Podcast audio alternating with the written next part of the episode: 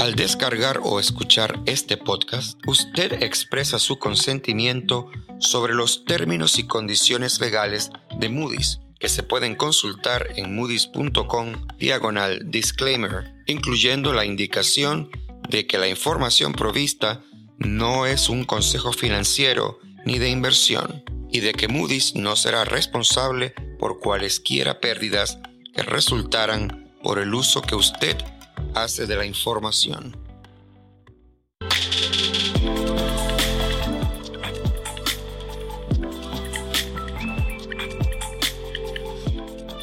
Hola a todos, soy Martina Gallardo, VP Senior Credit Officer de Corporativos y presentadora de una nueva edición de Perspectivas, un podcast de Moody's dedicado a Latinoamérica.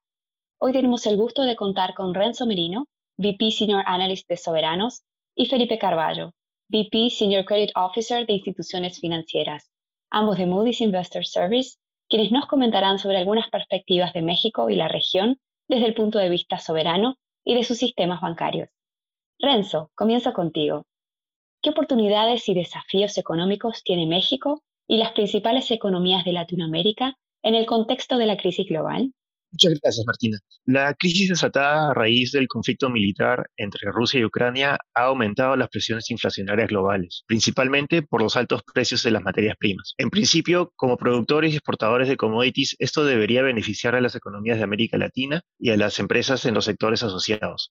Por ejemplo, apoyando los tipos de cambio y los ingresos de divisas. Sin embargo, se está volviendo evidente que el contexto actual tiene importantes implicancias fiscales, mientras los gobiernos implementan subsidios u otras medidas para limitar los efectos adversos de la inflación sobre los hogares. La respuesta de política monetaria, con los diferentes bancos centrales de la región incrementando las tasas de interés a niveles bastante altos, llevará a un enfriamiento de la demanda interna en los próximos trimestres, por lo que veremos una desaceleración de la economía hacia finales del 2022 y durante la primera mitad del próximo año. Además, los riesgos de recesión en economías avanzadas se están incrementando. Y si este fuese el caso para los Estados Unidos, podrían haber implicancias mayores para la economía mexicana. Muchas gracias. Eh, Felipe, y respecto al sistema bancario, ¿cómo se están comportando los sistemas bancarios de la región, incluido el mexicano, en vista de las acciones tomadas por los bancos centrales para frenar la inflación? Solo que esta vez los bancos latinoamericanos entraron a este nuevo ciclo con altas reservas y bajos niveles de cartera morosa, lo que protegerá eh, a los bancos de los efectos de la calidad de activos, a medida que la mayor inflación y los aumentos de tasas de interés reducen los ingresos de los hogares. Al mismo tiempo, los bancos en América Latina se han beneficiado de las mayores tasas de referencia, a medida que en su mayoría los activos entran en un ciclo de ajustes de precios de una forma más rápida que los pasivos. Algo que diferencia a los sistemas bancarios de la región versus los de otras regiones es que la banca latinoamericana ya ha experimentado otros periodos de alta inflación y altas tasas y tienen una alta capacidad de pasar los mayores precios a sus clientes, manejar riesgos y absorber mayores costos. La banca mexicana no está ajena a estas tendencias. Cada país está en diferentes etapas del ciclo y en México lo que marcará las tendencias de la banca está relacionado más que nada con el bajo crecimiento económico que esperamos para el país. Sin embargo, esperamos que la calidad de las carteras se mantenga buena y que los niveles de deterioro sean moderados a medida que los bancos reducen su tolerancia al riesgo, reduciendo su nivel de crecimiento y manteniendo niveles de reservas contra sus carteras en niveles altos.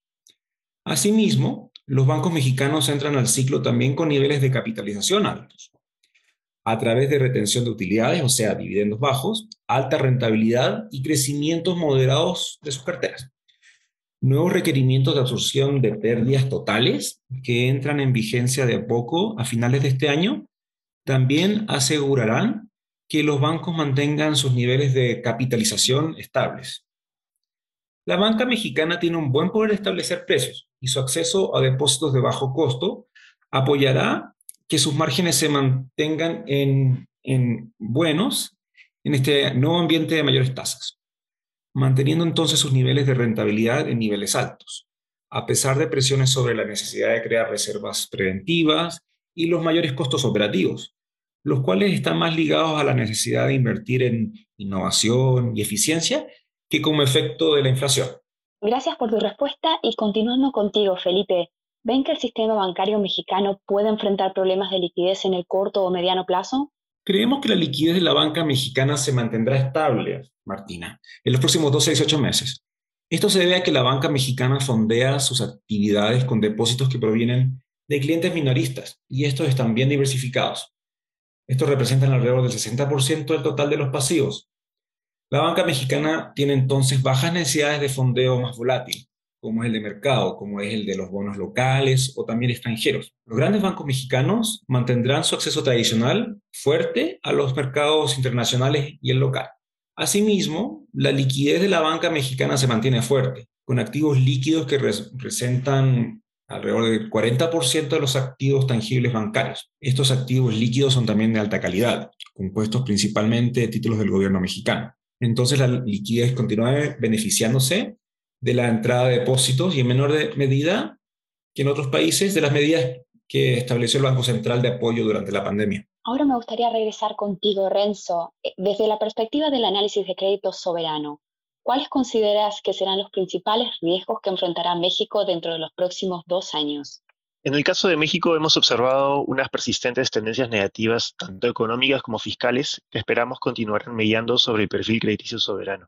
La débil recuperación de la inversión en el país ha conllevado a que la actividad económica todavía no se recupere a los niveles prepandémicos. Además, dada la desaceleración de la economía de los Estados Unidos, es probable que veamos un enlentecimiento en la demanda por exportaciones mexicanas. Esto conllevaría que el ritmo de crecimiento entre el 2022 y el 2024 no sea mayor al 2%, un nivel bastante bajo en comparación a otros países o aún al promedio histórico para México.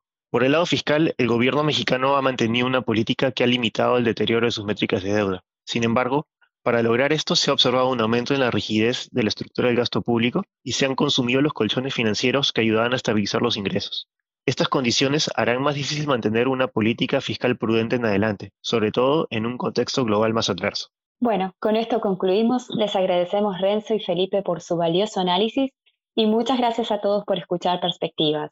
Si les interesa conocer más de estos y otros temas, los invitamos a participar este 13 de septiembre en nuestra conferencia Inside Latam México, que regresa a su modalidad presencial en la Ciudad de México, en donde expertos de Moody's, incluidos por supuesto Renzo y Felipe, así como también oradores invitados, comentarán sobre el estado económico de México y sus perspectivas en el corto y mediano plazo. Conozcan todos los detalles del evento en nuestro sitio web moodys.com. Hasta la próxima. Gracias por escuchar este podcast de Moody's Talks. Para más información sobre los temas comentados, utilice los vínculos disponibles en las notas del video. Puede ver otros podcasts de Moody's Talks en moodys.com diagonal podcasts.